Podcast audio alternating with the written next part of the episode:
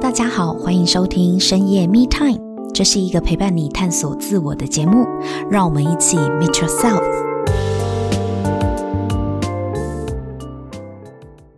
大家好，我是沐晨，欢迎收听深夜密探。上一集呢，我们邀请到新两性专家艾轩呢，来跟我们分享他是如何从谈恋爱进入到婚姻里，而且并且呢，在这个婚姻的一开始呢，发展的不是那么的顺利，最终呢，也是经营了六年，然后以离婚做这个收尾。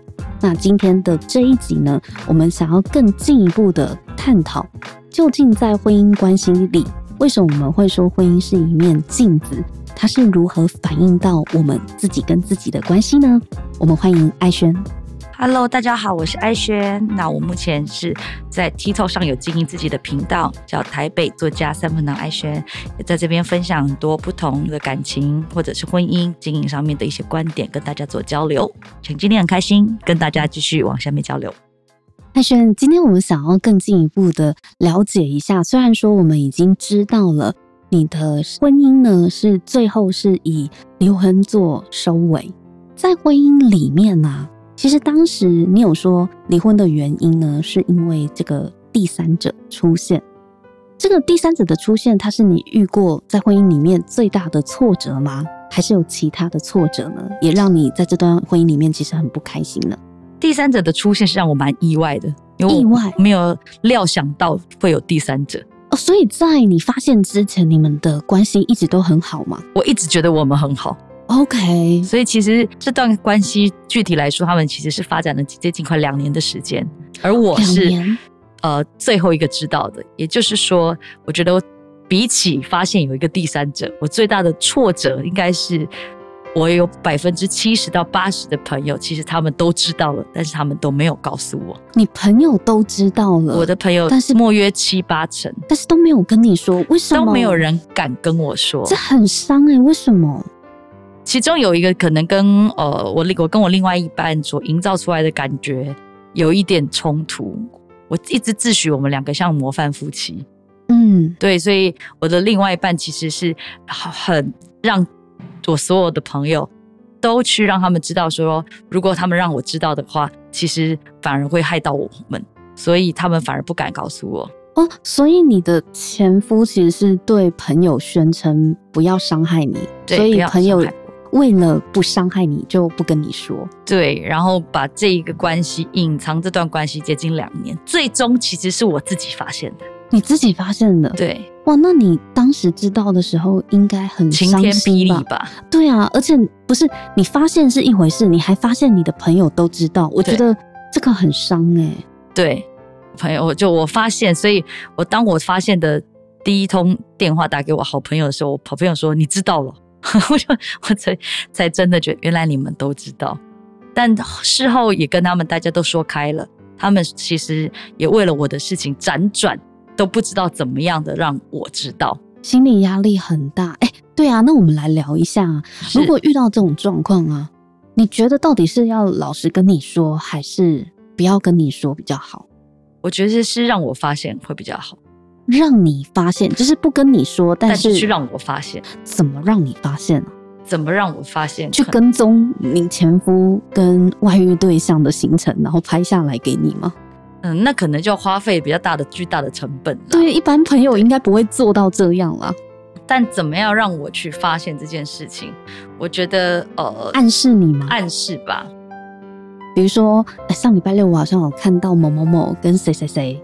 走在一起，可是他旁边的那个人看起来不像是你耶。你上礼拜六有出现在那里吗？例如像这样子吗？嗯，maybe 可能会是这样子。对，让我自己去发现。其实我中间有一度觉得好像在讲我，什么意思？什么意思？就因为我们就姐妹们都有群嘛，嗯，突然就有个群就在讲，哎，怎么办？呃，哎，我有一个朋友看到她老公拉着别的女生在路上牵手，哎。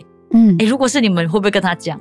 他其实已经在暗示你了，对不对？暗示我了，可是你听不出来。然后我还问着我的另外一半说：“哎、欸，如果是我们，该不该讲？” 其实他在讲我。对，你那时候前夫应该冒冷汗吧？应该是冒冷汗，但我会觉得，呃，后来后来会发现，还是蛮感动我这一群姐妹淘，她们愿意为我在背后伤透脑筋啦。所以、这个，而且人家其实是想要暗示你啊，是我自己太不是这个暗示，一般来讲不会自己怀疑到自己的老公身上啦。对，一般来说是，是不太会发现到这个事情啦。对，嗯，所以如果今天换成是你是朋友的这个角度，你发现了你的朋友他的另外一半可能真的是背叛他了。如果真的啦，我觉得要是我。真的非常要好的朋友，我举例，可能我们每天都通电话的姐妹，嗯，我万一真的看她的老公跟别的女生在别的地方牵手，我可能就会打个东电话给她说：“哎、欸，你在哪儿？我们去那边喝咖啡好不好？” 你说你会打给姐妹吗？对，打给姐妹，然后一起出来喝咖啡，嗯，然后让让她去看到这个事情，所以你就要一直跟着她的，对我可能会做这件事，就是看他们现在走到哪了，就赶快约你的姐妹出来。嗯、对我可能会让她。就是看到哎、欸，天哪，这样不太残忍？但我觉得这是一个，也是一个方法啦。然后一起陪他处理，说，哎、欸，怎么？对，而且案发当下，你还你也在现场陪着你朋友，对，就是不是让他自己一个人去面对？对，就是当他来的时候，我就是陪着他逛街，然后遇到，然后就他是谁？可能帮忙，就其实前面已经看到他们已经搂搂抱抱了，然后。他搞不好会立刻说：“没有，没有，这同事啊。”哦，是同事，那你也别想太多。但是这个事情，我觉得他就有个底了，就会开始有一些警觉性了啦。嗯，可能也是看了蛮多，现在有一些洒狗血的这些韩剧或者是陆剧，我真的觉得这么做其实是对于友情上是有帮助的。嗯，因为往往有些女生是自己发现她根本连讲都不敢讲，她会身旁没有人帮助她，嗯，而且一来也是觉得丢脸了。对，也不知道怎么跟身边的人讲，我其实被背叛了，或者是我发现我另外一半偷吃。对，这讲出来就很没面子啊，很很很多人是这样子的状况。但说真的，现在的感情观点，我常在觉得说，有些时候我们或许也有很很多面向可以看。其实我也看过很多人，他并没有做这个选择，但他们依然真的把问题给解决掉，亦或者是嗯，男生很想离婚。但是女生却因为不想背负离婚这两个失败的字，就选择不签字。嗯，这都是我生命当中其实蛮看到的蛮多真实的个案发生在我的生活当中。那你自己有过离婚的经验，你会觉得离婚是失败的吗？对女人而言，对我而言吗？就感觉输给另外一个女人。当然，我的故事比较特别，因为最后他不是娶原来的。当时的小三嘛，哦，所以你的前夫跟你离婚之后又再婚了，也对，又再婚了。然后对象不是当初我们我呃想祝福的那一位，这样子，就是对象并不是当初介入你们婚姻的那一位。对，几年前吧，我还有跟那个当初我想祝福他们在一起的对象，就是那个第三者。对，然后呃我们又遇见了，然后我们你跟第三者遇见，对，我们遇见了，那甚至我们还可以哎讲上几句话。你不会恨他吗？我不恨他呀。他跟你遇见不会尴尬吗？是他破坏你的婚姻哎、欸。我我可能当时已经活得有点快乐了，就没有这种想法，所以我才会说，要忘记一个人只有两种方式，一个就是时间，另外一个就是新欢。要么时间不够长，新欢不够好。当你有了新欢之后，好像很多事情就很容易过去了。嗯，所以那时候我在遇到他的时候，其实我是蛮感谢他的。你说感谢那个第三者，三者为什么？对我来说，我的确是离开了一个不断我年少轻狂做的决定，不适合我的婚姻。嗯，就这个人他不适合我，但不代表他不好，他只是不适合我。嗯，但他很适合他现在的可能另外一半。嗯，那我跟第三者，我觉得同样身为女人，嗯、我们只是有感一个感感触，就叫做原来我们也不过在当下是爱上同一个人而已吧。嗯，抢来抢去也不是我们两个的，何必呢？所以为什么我想我会称自己为新两性专家？我想如果连这一关都过得了，应该也没什么过不了了。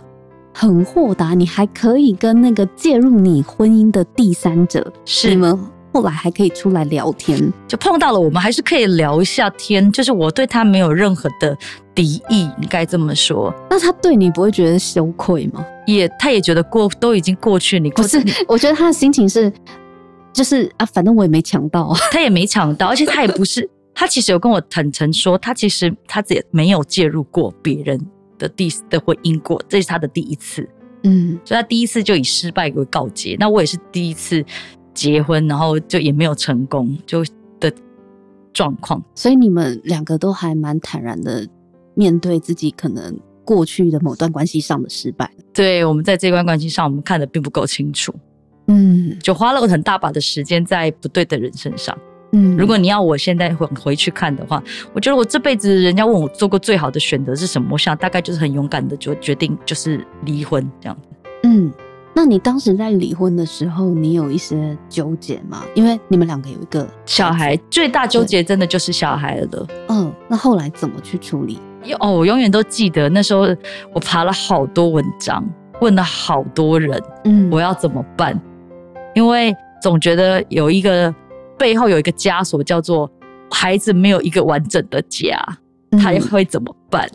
哦，对，我自己本身也是单亲家庭，所以我自己在这上面也有很大很大的不确定性，我能怎么办？不自信等等。那我爬了很多文章，所以感谢有很多文网络上很多文章，也感谢我身边很多朋友给了我一些建议。嗯，最后我选择了一个东西，就是真诚。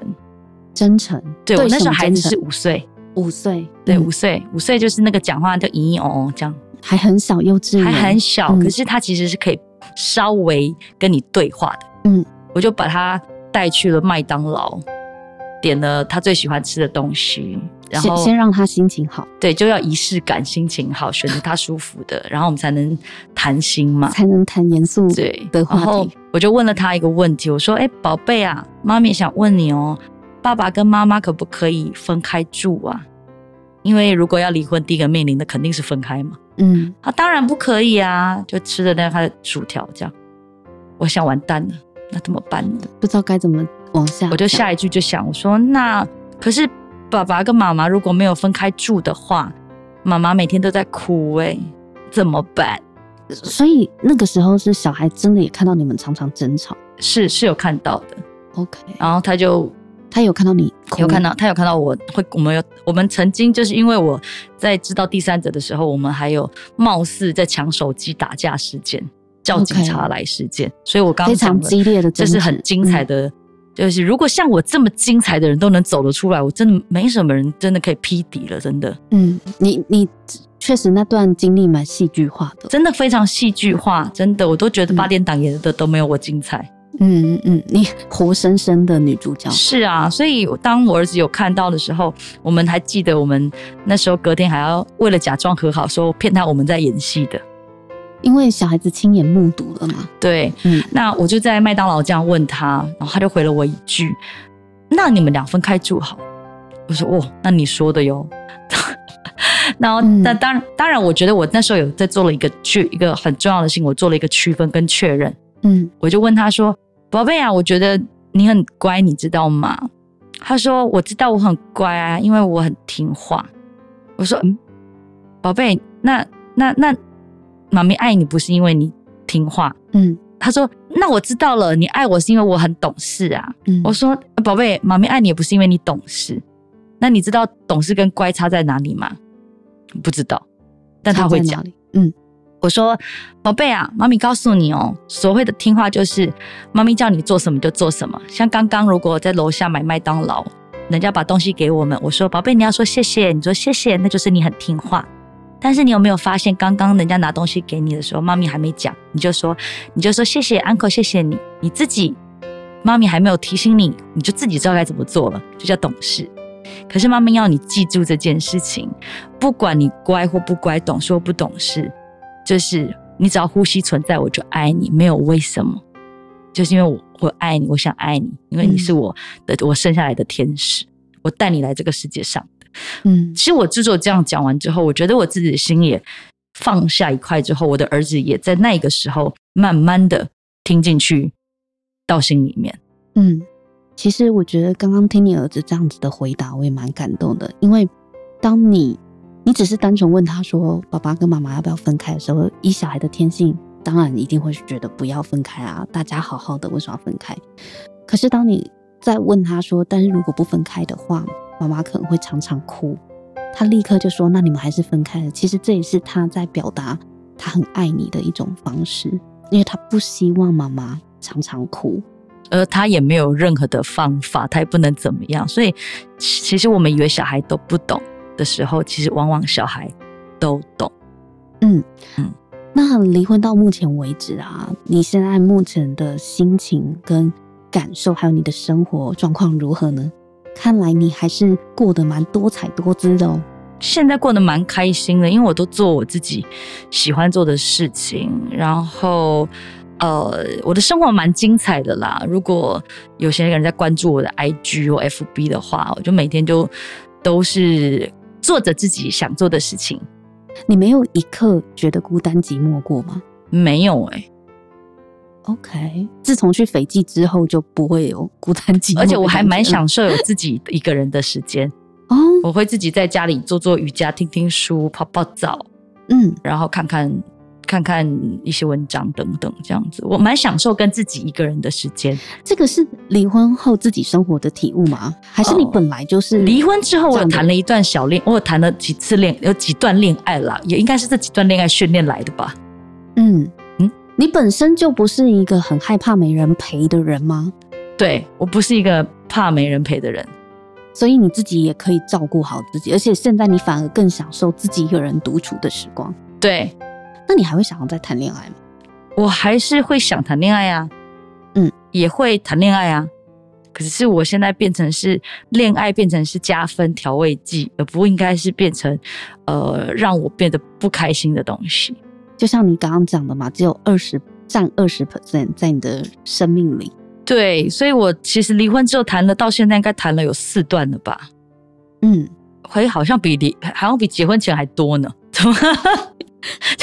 太多，新娘不是专家，很爱谈恋爱。因为你二十四岁遇到你的前夫，你就立刻就结婚了啊。对，所以我现在觉得谈恋爱它是一个调味剂，它应该是两个人在一起开心，然后你要怎么互相成就对方，想要让对方更好，做让对方舒服的事，同时也让自己是舒服的，嗯，而不是把所有的一切都变成是你让我不开心。因为你让我怎么样？如果都是因为对方让你怎么样，那你可以不要他呀。嗯，为什么要一直把对方绑着，然后自己又不开心，然后又想要改造他？呃，想要改造别人的这件事情，就是痛苦的开始。你很有体会吗？我现在觉得最棒的改自己，就是我很很喜欢接纳一切，就我接纳了。这这个事实，我接纳了他，我就不会想要再去改变他。嗯，对，所以我没有改变人的这个动机的时候，我觉得生活就变得比较平静。嗯，比较平静。过往你在两性关系当中啊，你最在意或是最执着的是什么呢？过往我觉得我很在意的是对方会不会骗我。哎，你对这件事情很执着吗？对，我过往好执着，但是我现在。不执着了。为什么？因为我们都不希望对方欺骗我们，这也是人之常情啊。是，现在你有不一样的想法是，是因为我觉得现在，如果我我希望这段关系是好的，我必须去尊重每一个人，他有自己心中的小秘密。OK，所以你以前是那种对方什么样的小事秘密你都要知道的那种人？是。你是不是会看他的手机对话？会，我现在是不会看手机。我以前我说以前啦，以前会看手机，而且而且还会定位。哇，你是怎么？等一下，你在他身上装那个？是他给我定位，他自己让我定位他的手机，okay, 然后我会看对方的手机，偷偷看。那对方他只有一只手机吗？呃，两只。你两只都知道？对。所以他那时候是把 Line 隐藏起来的。就是为了要，就是我们常讲的那个严师出高徒，对不对？你你把它训练的很好。对，就是原来 Line 它是可以，Line 是可以被隐藏起来，在手机里看不到的。现在回想起来，就想说，我到底要把他逼到什么程度啊？就是才要会让他有如此的行为？你把心思放在正事上，不是挺好吗？就上有政策，下有对策啊。对，所以我那时候就觉得，嗯，自从我发现天哪，他要这样防范我的时候，我其实也从中学习到蛮多的。嗯，就是关系如果好的话，我是什么都想跟你说，好的不好，我们应该都有好朋友的经验吧？嗯，嗯，就不管今天是好的不好的，我都想讲。嗯，但是我也会有保留，有一点点，我可能还不是那么了解自己，所以我可能暂时觉得不是那么合适讲。嗯，我就不会去逼人家讲，我会说等你想讲的时候再讲。嗯，嗯，现在的我会觉得，当这个空间、这个环境、你的心情都允许的时候，我们再来一起面对事情，我觉得是比较好的。所以现在的你在两性关系里面，你是可以接受。自己不需要什么事情都知道的，对，对我也没有什么事都要知道哦。嗯，所以我常常现在会比较走一个路线，比较轻呃，比较轻易丰盛或者比较自在的感觉。就哎，现在没有我的事了吗？啊，那我没有要知道那么多，我可以先走了吗？就我没有要知道这么多，嗯，因为你也不想要掌控那么多，对不对？是因为过去如果你是一个不允许对方有秘密的人，那是不是也意味着你想要控制一切？你希望？这一切都是你可以掌控的呢？嗯，对，而且过去真的觉得自己可以掌控，后来才发现，哦，那只是你自己想象的，你们是完美夫妻的这样的假象。对，对，我们活在就嗯完美夫妻的世界里。那因为之前艾轩有提过啊，在两性关系里啊，其实就是一面镜子。其实这段关系它会长成什么样子，你会吸引到什么样的人，跟遇到什么样的遭遇，都是。反映了自己跟自己的关系。诶，那艾轩，你是如何看见你在这段婚姻关系里，你自己是怎么参与的呢？你怎么发现的？嗯，这么说吧，其实我们离婚签完字之后，我们过了一个月，我们有再相处一个月，以男女朋友的身份相处过一个月，挽回吗？对，是类似他可能要想挽回这段关系，我们有相处了一个月这样。嗯，那那时候我们大概就比较敞开心胸去谈论一件事情，就关于我们两个之间。嗯，那他就问了我一个问题嘛，他问了我几个问题。第一个，他是说，他说我们婚姻会走到现在就是这个样子，我我我我在我相信我做错事了，但你有没有想过你的部分，我的部分？这样，我说我的什么部分？他就问了这个，他就比喻了这么，他就这么这么讲的。他说，从结婚然后经营公司到现在六年，都生了小孩，你仔细回想一下，我们。这六年里面有没有哪一天我们俩有自己独自去看过一场电影，跟独自喝过一次咖啡过了呢？嗯，两人的独处时光吗？对，独处时光真的没有，都没有吗？没有。所以我在这一点上，我才看到了这六年里面，我一一直把重心放在的就是事业。我觉得我在公司要当总经理，我回家也要当总经理。嗯嗯，谁要理你？或者我回在家里就要求他要当一个好爸爸。嗯，在关系里面充满的要求，嗯，充满了我觉得要扮演更完美，而没有去注意到很多细节。关于他，呃，到家里他其实也累了，不想聊公事了。到家里他觉得他想放松，或者想找回两个人谈恋爱时的感觉，但是我没有给这样的机会过。你那时候的重心都在事业上，都在事业上，因为你们两个一起创业嘛，对不对？对，都在事业上。那当然，因为我那时候的那大家都是第一次创业，他也忙着他觉得他该忙的事，嗯，所以我们俩忙的共识并不一致，所以我们俩方向是有一点不太一样的。对，所以我看到的就是关系就是一面镜子。如果我自己不管我现在做了什么选择，我选择交一个朋友。嗯，但是我却没有去关心我的朋友，甚至他家里发生了什么样的事情，我好像漠不关心。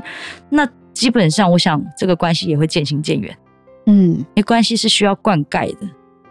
嗯，而且当你身在其中的时候，你可能很难抽出来用客观的角度去看我到底怎么参与这段关系的。是啊，因为你会觉得有啊。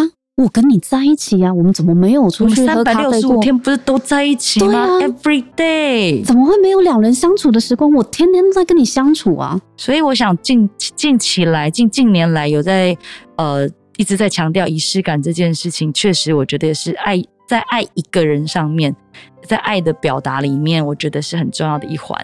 如果你真心很爱另外一个人，要用他想要得到的爱给到他。而这个东西，他一定是在两个人独处的时候，才找得到答案。嗯，对。所以你们那时候在婚姻里面，你们去到哪边，身边都一一群人都是人，OK，嗯，所以没有夫妻两个人，就是我们没有两人世界，都是跟朋友啊、家人一起、啊、一起看电影、一起吃饭。对，我以为我在陪他，但其实我是在陪大家。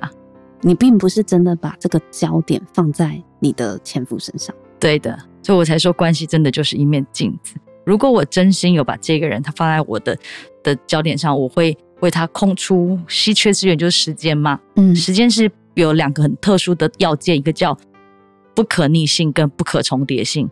我陪你的时候，我就是陪着你，我不可以不可能同时陪着另外一个。嗯，那也不可逆，我不可能现在跟你在一起，我现在又跟他在一起。所以透过这样的一个谈话，你才发现了你过去是怎么参与在这个婚姻关系里。是，这对你来讲是个很大的发现吗？很震惊的是一个非常大的发现。所以 从那一次之后，当然我们没有继续走下去。但是从那一次之后，我每谈的任何一段恋爱，嗯，我其实都有很多的学习跟成长。有发现，我从因为他之后，然后从儿子身上，甚至从每一段恋爱当中，更体会到原来爱真的就是给予付出。嗯，这会影响到你现在的接下来的每一段的亲密关系里。